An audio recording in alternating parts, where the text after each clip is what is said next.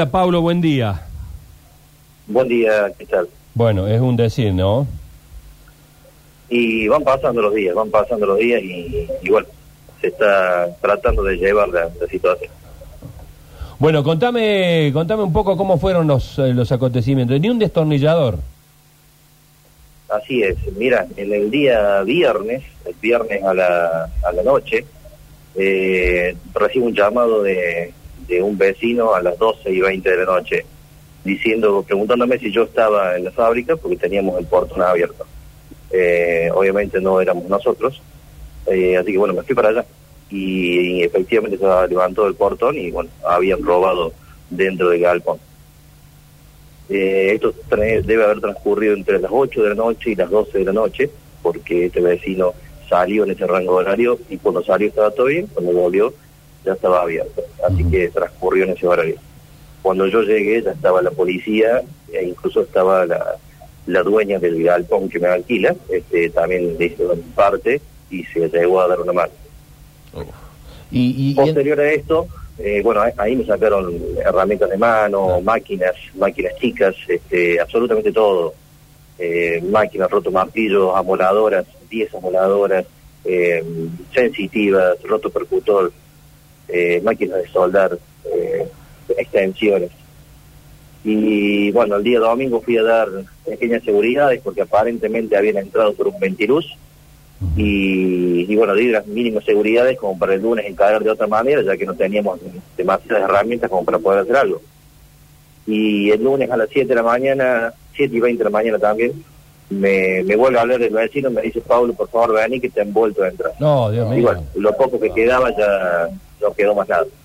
¿Y tenías algún tipo de seguro para respaldarte?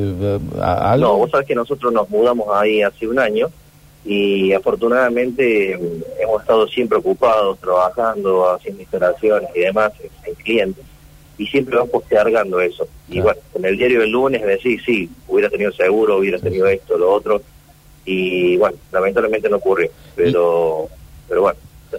Y Paulo, la, la- la zona en la que estás, eh, allí en el barrio, eh, digo, tenés contacto con los vecinos, digamos, es una zona que está, mm, eh, digamos, compleja en tanto a la seguridad, no, no escapa de la realidad general de la, de la ciudad. ¿Cómo, ¿Cómo la ven? Mira, yo creo que en general eh, la ciudad está complicada. De todos modos, en la zona donde está el galpón, es una zona tranquila, no sucede nada, hay vecinos, toda gente grande, gente de muchos años en el barrio. Pero es una calle de paso para el Bajo Corredor, Claro. así que eh, es, es la ocasión directa para, para todo este tipo de eventos. Sí, la zona no está fácil, la No, zona no está fácil, no. tengo gente ahí, incluso hay algunas algunas productoras en la zona que, que, que Claro. tienen que tienen problemas. Este, eh, ¿qué, ¿Qué pensás hacer ahora? Mira, Sergio, es bastante complicado. He tratado de mantener la, la entereza y mantenerme en un estado catatónico en estos días. Pero como que desde ayer a la tarde empieza a caer la ficha y realmente empezás a, a caer en la realidad y está complicado. Eh, conmigo trabajan otros muchachos y, y obviamente hace hoy, hoy es el tercer día que estamos parados. Claro. Eh, no, no contamos con herramientas, está muy difícil, la inversión que hay que hacer para volver a adquirir herramientas es muy grande. Hoy no hoy son 800 mil pesos aproximadamente lo que me han sacado en herramientas y máquinas.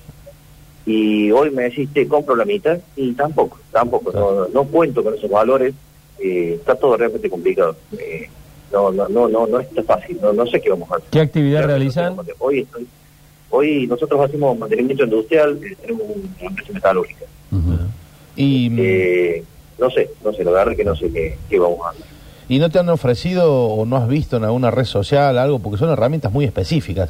No estamos hablando de un martillo y una llave inglesa que, bueno, puede haber eh, eh, en todos lados. Digo, estamos hablando de algunas herramientas con cierta especificidad. Digo, no, no, no, no lo has visto por redes sociales, no te ha llegado, che, tengo esta herramienta para comprar y es la tuya. Porque también pasan estas cosas. Eh, muchos me lo han sugerido, incluso esto de, de llevarlo a redes sociales o, o- Sí. o las notas de televisión que han hecho, me lo han sugerido terceros. La verdad que a mí ni se me había ocurrido esto. Y bueno, ayer me invadió solo esto porque empezaron a comunicarse de canales de televisión y además no lo hubiera ni sospechado.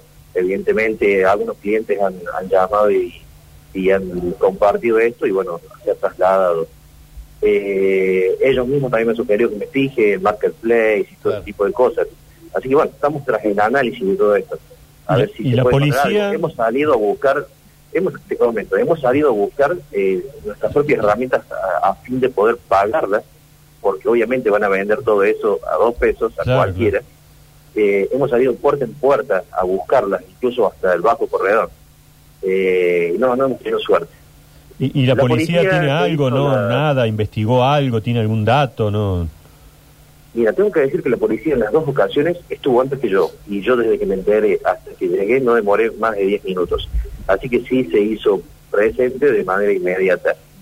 Hicimos las denuncias en las dos ocasiones, y- pero bueno, encuentro que hay procedimientos que son infructuosos, no, no llegan a destino o son demasiado lerdos.